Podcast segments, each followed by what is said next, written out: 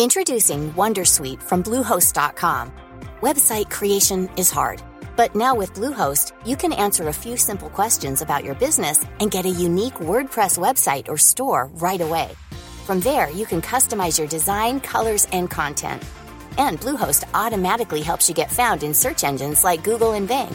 From step-by-step guidance to suggested plugins, Bluehost makes WordPress wonderful for everyone. Go to bluehost.com/wondersuite.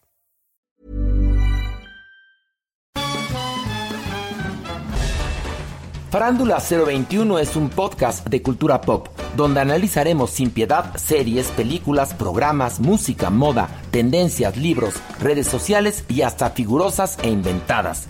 Cada jueves un nuevo episodio, con Horacio Villalobos, Pilar Bolívar, Mauricio Valle, Maniwis, La Supermana, Alejandro Broff, Jeremy Cruz y Mario Lafontaine.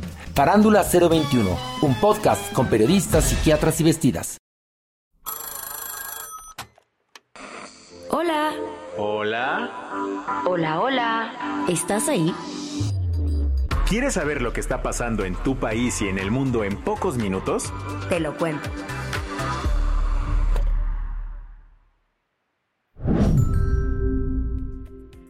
Hoy es miércoles 10 de enero de 2024 y estas son las principales noticias del día. Te lo cuento. La crisis de violencia en Ecuador rebasó un nuevo máximo este martes. Desde hace un par de años, Ecuador vive una seria crisis de seguridad por las disputas entre grupos criminales, pero nadie imaginó que la violencia llegaría hasta un estudio de televisión. Un grupo de más de 10 hombres encapuchados y fuertemente armados tomó violentamente las instalaciones del canal TC Televisión en Guayaquil.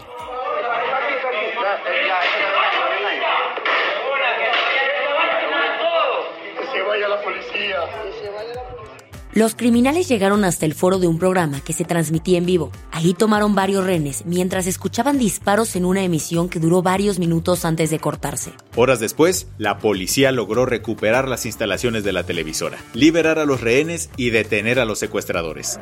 No vamos a disparar, yo te garantizo, yo te garantizo, ya pon el arma ahí, tranquilo. Ponte el arma, ponte el arma. Ponte acá, pon la mano a la nuca, hombre, ven acá.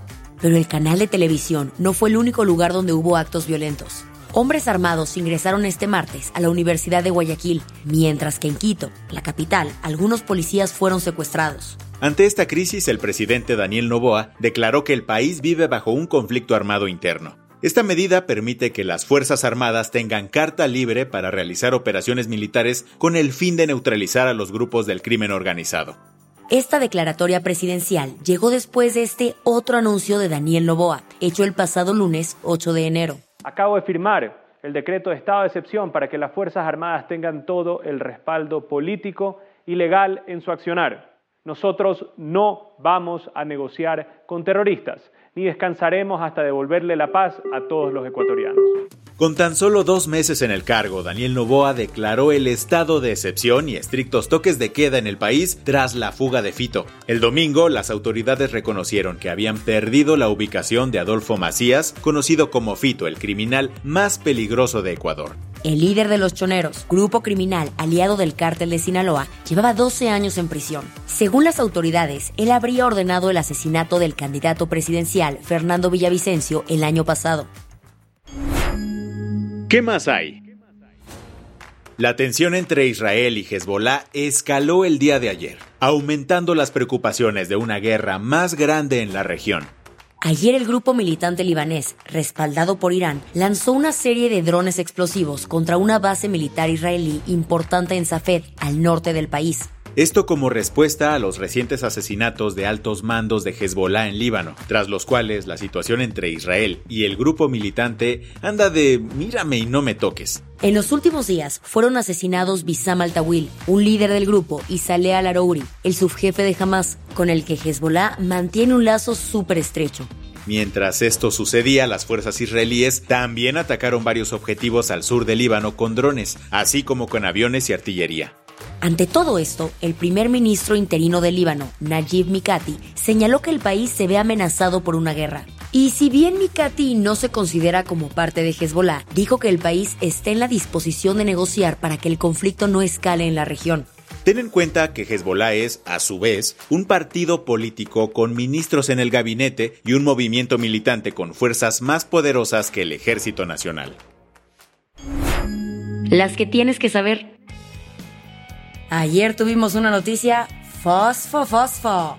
¿Qué dijeron? Que ya no iba a haber candidato. Ilusos.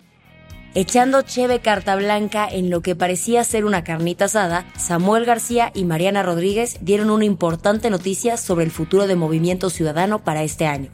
Así que hoy quiero decirles que entrego la estafeta aquí a mi compadre, que era el coordinador de la campaña, Jorge Álvarez Maínez, ¿No te suena? Con 38 años, Jorge Álvarez Maínez es el actual coordinador de la bancada de Movimiento Ciudadano en la Cámara de Diputados. En el mensaje, el gobernador de Nuevo León criticó, y abrimos comillas, que la vieja política lo haya bajado a la mala de la precandidatura presidencial. Sin embargo, le dio el espaldarazo a su compadre para que él esté en la zona naranja de la boleta presidencial.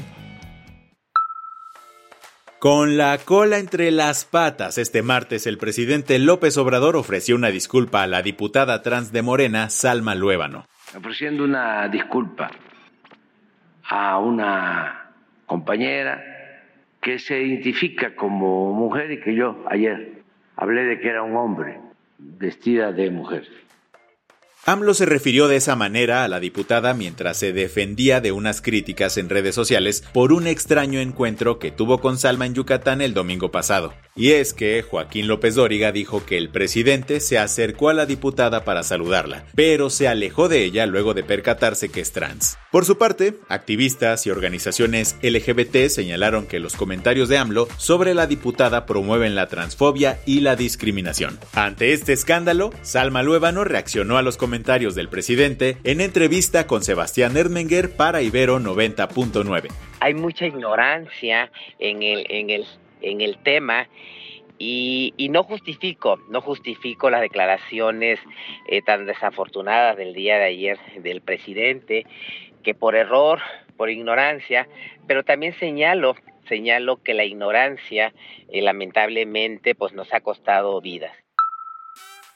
Si sentiste que el año pasado el calor estuvo insoportable, no fue por puro drama. El 2023 rompió el récord del año más caluroso registrado de la Tierra con diferencia.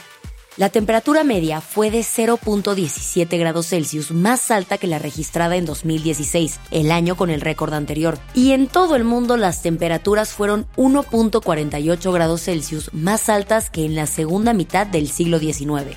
Esto lo sabemos gracias al Servicio de Cambio Climático Copérnico de la Unión Europea. El aumento se debe a las altas emisiones de dióxido de carbono, sumado al fenómeno climático El Niño, que cambia el patrón de las condiciones meteorológicas del planeta.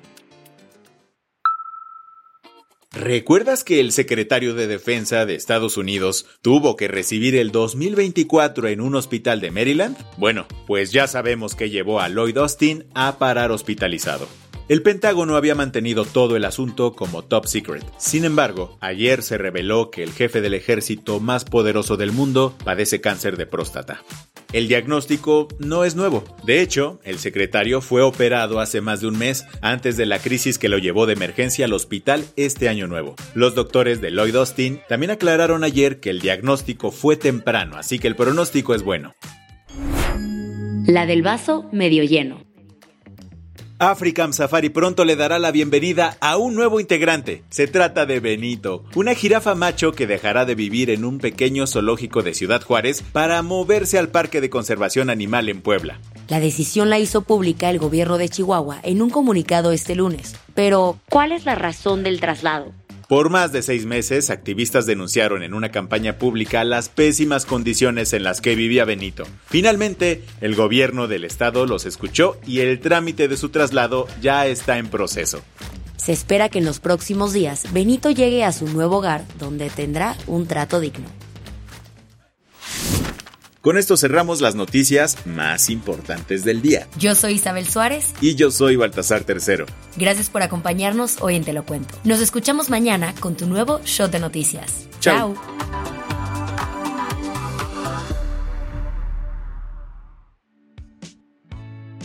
Este noticiero es una producción de Te lo cuento. El guion de este episodio estuvo a cargo de Aisha Al-Yanabi, Paula Gándara es la editora del guion y la dirección editorial es de Sebastián Ermenger. Gelúe Santillán es la directora creativa y el diseño de sonido está a cargo de Alfredo Cruz. Si quieres estar al día, nos encuentras como arroba te lo cuento en Instagram, TikTok, Snapchat y Twitter.